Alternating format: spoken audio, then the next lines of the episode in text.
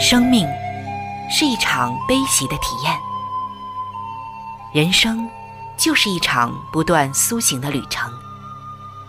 心灵的方向错了，就无法感受生命的喜悦。今天在这里，上帝与你有约。认识上帝是一场盛大的遇见，它能使你沉淀心灵的浮躁，过滤往日的忧伤，带你触摸心灵与生命的神圣所在。上帝说：“你的心需要休息。”各位亲爱的听众朋友，这里是希望福音电台为您带来的福音节目《触动的心灵》，我是主持人春雨。让我们在这里远离心灵的疲惫，回归上帝的抚慰，触动心灵的每一丝感动，都让它留住。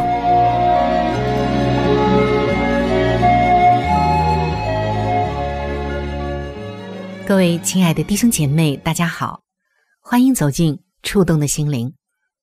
作为基督徒，或者说作为一些想要了解基督教的人，可能大家最重要了解的、谈论最多的，也是我们最关注的一件事情，那就是一个字——爱。人们在从我们的身上看有没有爱，人们也在考察基督教。到底是不是一个真正有爱的信仰？其实说到爱，我们看到这个世界上的爱有千千万，可以说呀，说不尽也写不完。而在圣经当中所传达的核心思想，就是上帝的爱。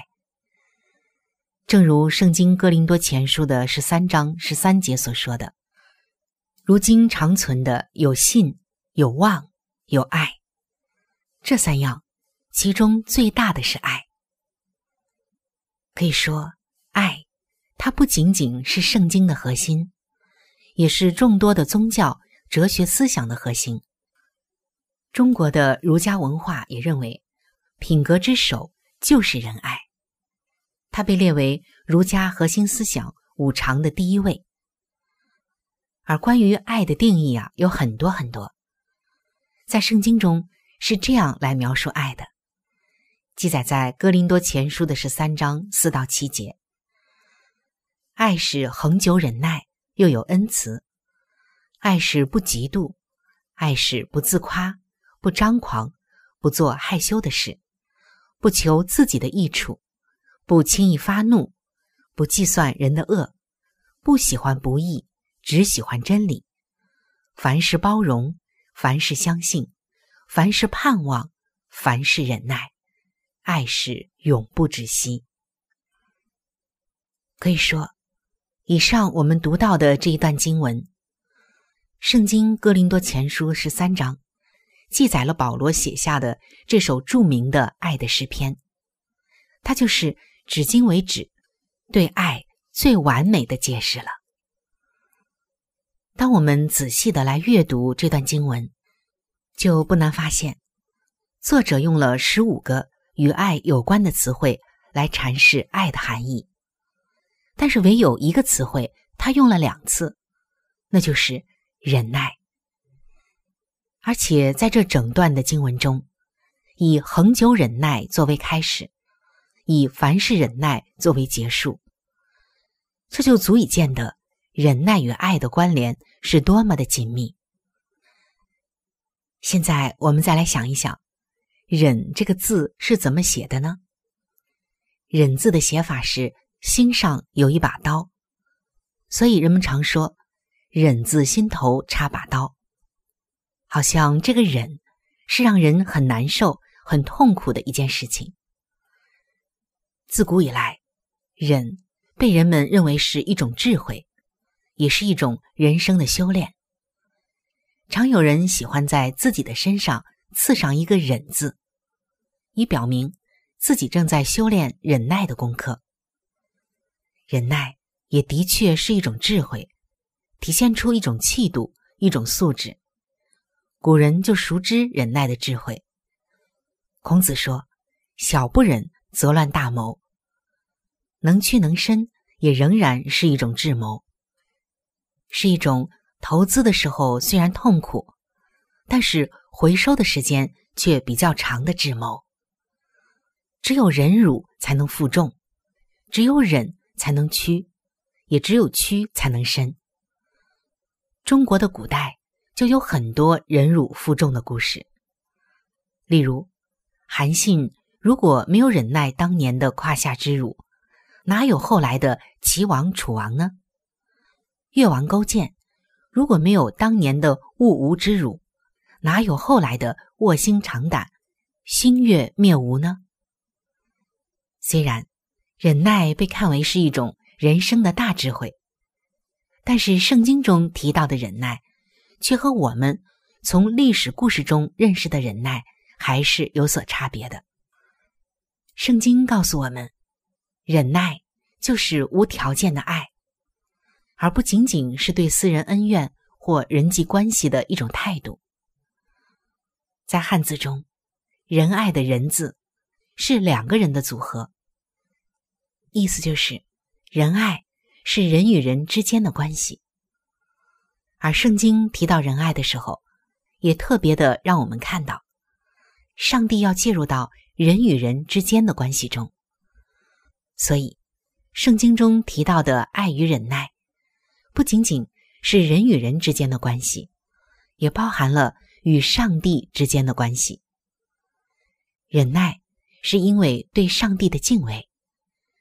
如果不是出于对上帝的敬畏，如果不能超越自我，忍耐给人带来的就是苦读和怨恨，日积月累，也许终有一天会爆发的。给他人和自我带来更大的伤害。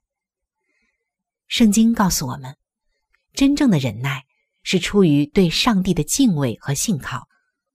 大卫因为敬畏上帝而忍耐了扫罗对他的追杀，所以当大卫有机会在山洞内杀死扫罗的时候，他却没有动手，以至于大卫的手下非常的不解。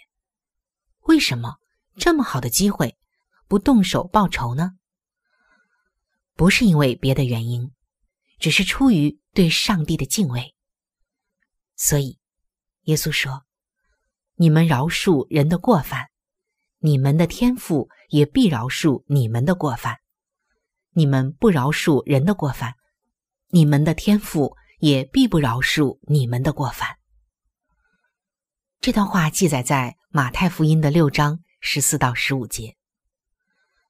忍耐是因为对上帝的信靠，就像圣经中的约瑟，他为什么能够忍耐出卖他的哥哥们呢？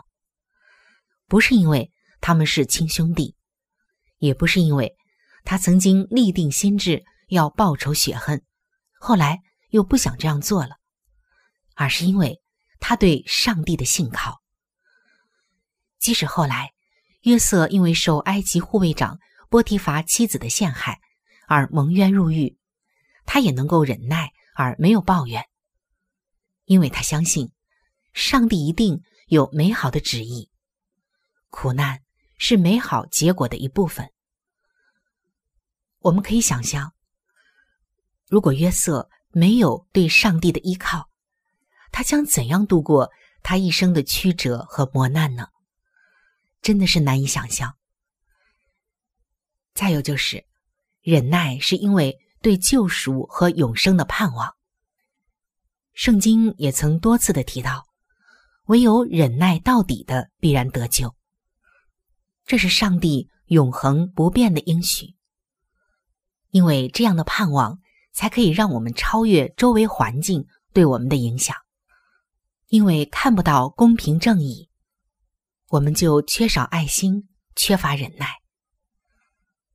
圣经在描述末世的时候说：“只因不法的事增多，许多人的爱心才渐渐冷淡了。”这些经文记载在马太福音的二十四章十二节，是耶稣告诉我们的。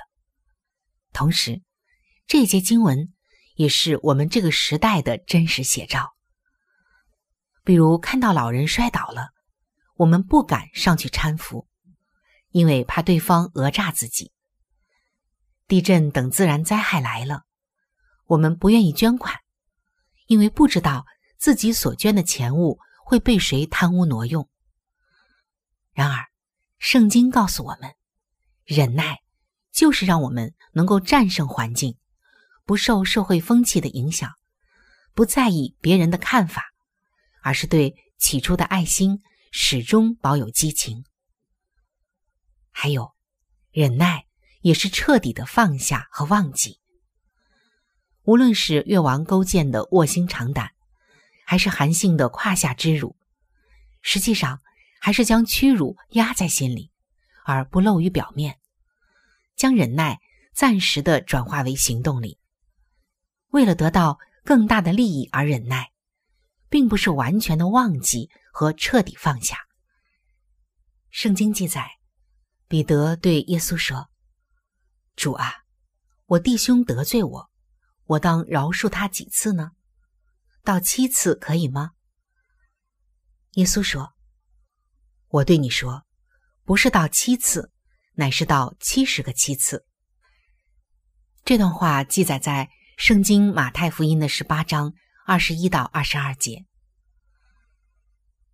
亲爱的弟兄姐妹，我们都知道，在圣经当中，七这个数字代表着完全。耶稣所说的七十个七次。就是要我们彻底的饶恕，完全的放下。只有这样的忍耐，才会没有任何的苦毒和抱怨，反而让我们的内心充满平安和喜乐。爱是恒久忍耐，耶稣就是我们效法的榜样。他因着对世人的爱，甘愿忍受十字架上的刑罚、痛苦和屈辱，不惜为我们。付上生命的代价。圣经罗马书的五章七到八节，这里写道：“为一人死是少有的，为人人死，或者有敢做的，唯有基督在我们还做罪人的时候为我们死，上帝的爱就在此向我们显明了。”亲爱的弟兄姐妹，我们可以看到。这世界上的很多人，他们也会去爱一些人，比如他们的亲友，或者是他们认为值得去爱、想去爱的人。但是，去爱一个罪人，谁能做得到呢？圣经说：“唯有耶稣在我们还做罪人的时候为我们死，上帝的爱就在此向我们显明了。”是的。传递爱心、同情弱者，可以是操练仁爱的一种方式。但是，圣经要我们更切合实际的从忍耐开始操练，从包容和忍耐身边的人开始学习什么是真爱。当我们没有能力去忍耐他人的时候，我们不要忘记圣经给我们的智慧。我们不要自己和自己较劲儿。而是要抬头仰望上帝，转眼定睛在耶稣的身上。上帝可以忍耐我们，赦免我们，我们为什么不能忍耐包容别人呢？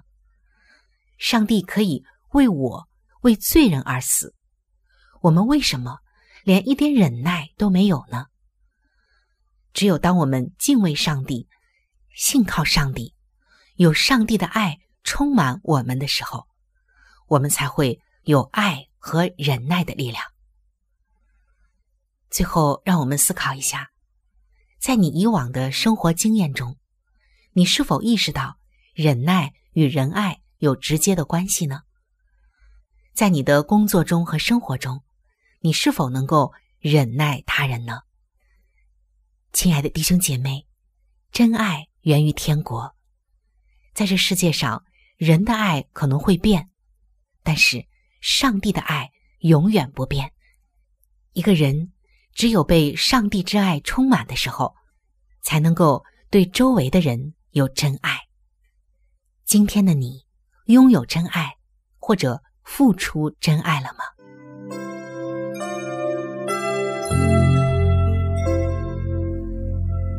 一朵花就是一个世界，一滴露珠能够反映出太阳的光辉，一则小故事。蕴含着大道理，一段小经历，浓缩着生命的真谛。请您走进心灵故事，走进温馨智慧的世界。各位亲爱的弟兄姐妹，欢迎来到心灵故事的时间。今天要和您分享的心灵故事是，请借着我。赐福气给别人。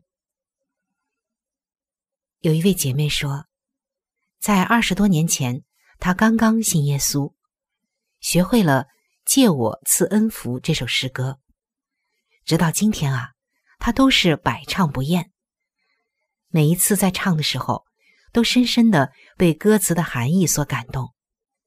下面的歌词总是一次又一次的打动他。在尘世生命崎岖道路中，多少人困倦悲伤，黑暗满布。快把真光照亮，使忧伤者变欢畅。借我赐恩福，借我赐恩福，借我生命荣耀主名。借我赐恩福，求主听我求。借我赐恩福。使他人得救。这位姐妹说，每次唱这首歌，都会被这些歌词感动，没有一次觉得厌倦过。人生本来就充满了难题，心情上下浮动。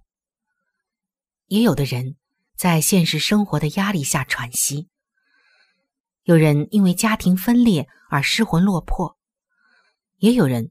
垂头丧气的从无情的社会竞争中败下阵来，有人沦为失恋的牺牲品，也有人在落日余晖中品味着希望破灭的苦涩滋味。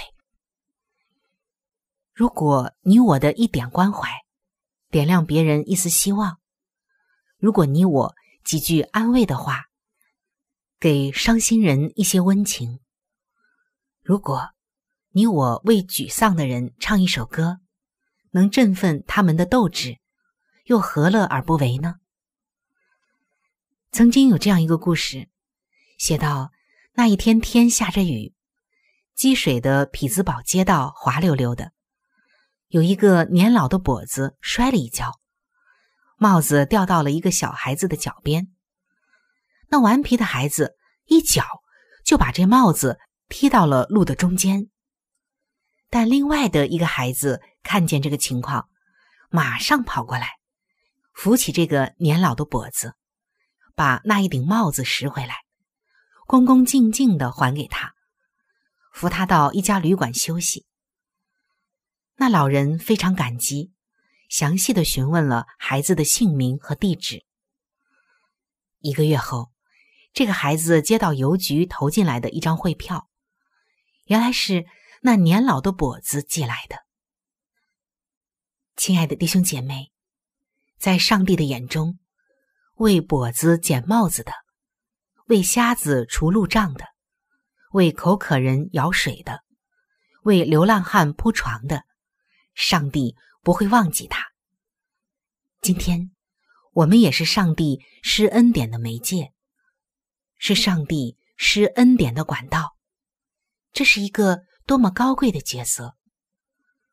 在圣经历代至上的十六章二节，这里写道：“奉耶和华的名给民祝福。”愿上帝能借着我们赐恩惠和福气给那些有需要的人。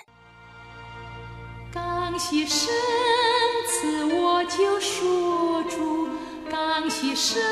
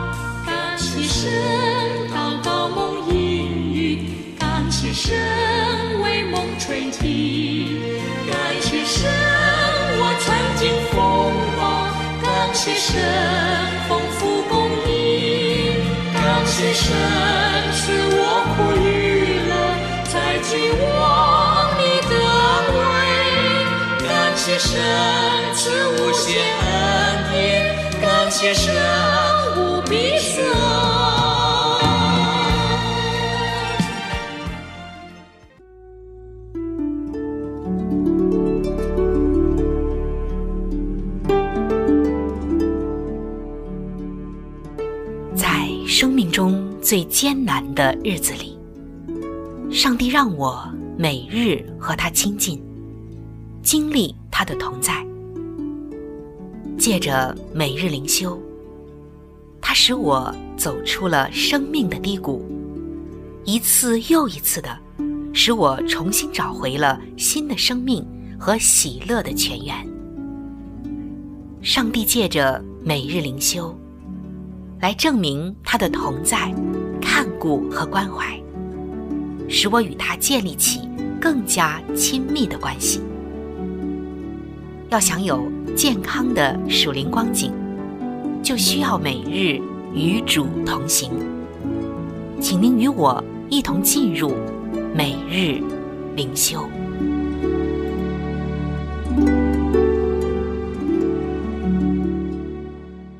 各位亲爱的弟兄姐妹，欢迎来到每日灵修的时间。走进每日灵修，走进灵性的加油站，也走进上帝在每一天所对我们说的慈爱话语当中。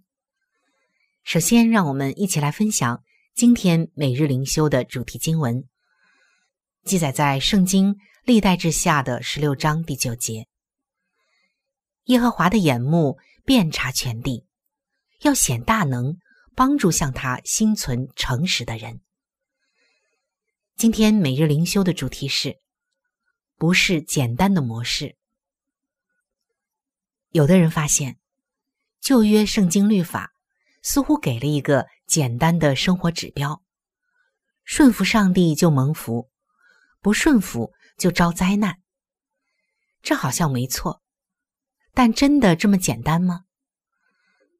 亚萨王的经历好像符合这个模式，在历代之下的十五章，我们也看到，当他带领百姓远离假神，他的王国就复兴。但是接下来的十六章，我们看到，在他的在位后期，因依靠自己而不依靠上帝，就使他在战争和病痛中度过余生。亚萨王的故事可以说是完全符合这简单的模式的。但是，当先知哈拿尼警告亚萨王的时候，他说：“上帝要彰显大能，来扶助那些全心归向他的人。上帝要显大能，来帮助那些向他心存诚实的人。那么，为什么全心归向上帝的人还需要这样的大能呢？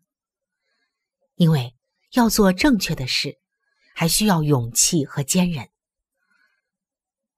谈到圣经中的约伯，这个人物可以说是圣经中遭遇最悲惨的人物之一了。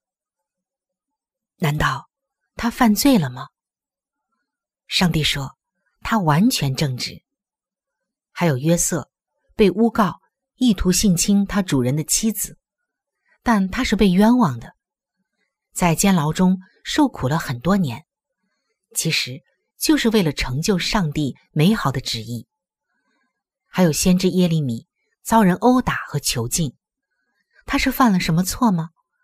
他只是向悖逆的人们传讲真理而已。可见啊，人生并不能套用这简单的模式，上帝的道路也非同人的道路，要做出正确的决定。可能需要付上代价，但是在上帝的永恒计划中，他所赐的福分总是会在合适的时间临到我们。亲爱的弟兄姐妹，上帝帮助那些真正依靠他的人。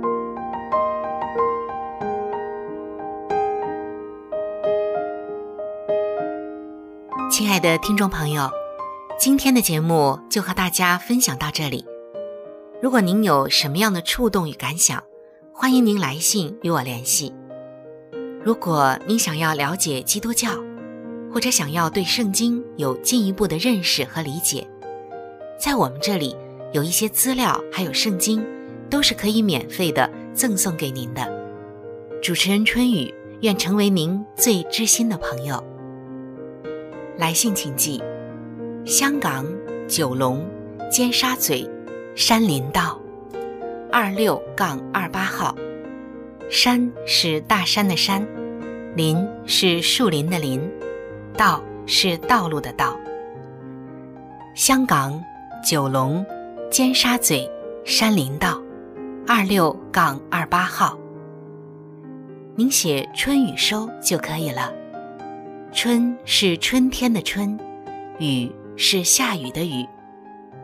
如果您是用电子邮件，请记我的电子邮箱。我的电子邮箱是 c h u n y u，就是春雨的汉语拼音。接下来是 at，就是小老鼠 v o h c 点 c n。在这里要特别说明的一点就是，如果您的条件许可，非常的欢迎您。能够上网来收听我们的节目，以取得最佳的收听效果，同时也可以听往期的节目。我们的网址是三 w 点 x i w a n g，就是希望的汉语拼音。接下来是英文的 radio，就是 r。a d i o 点 o r g，非常的欢迎您能够上网收听我们的节目。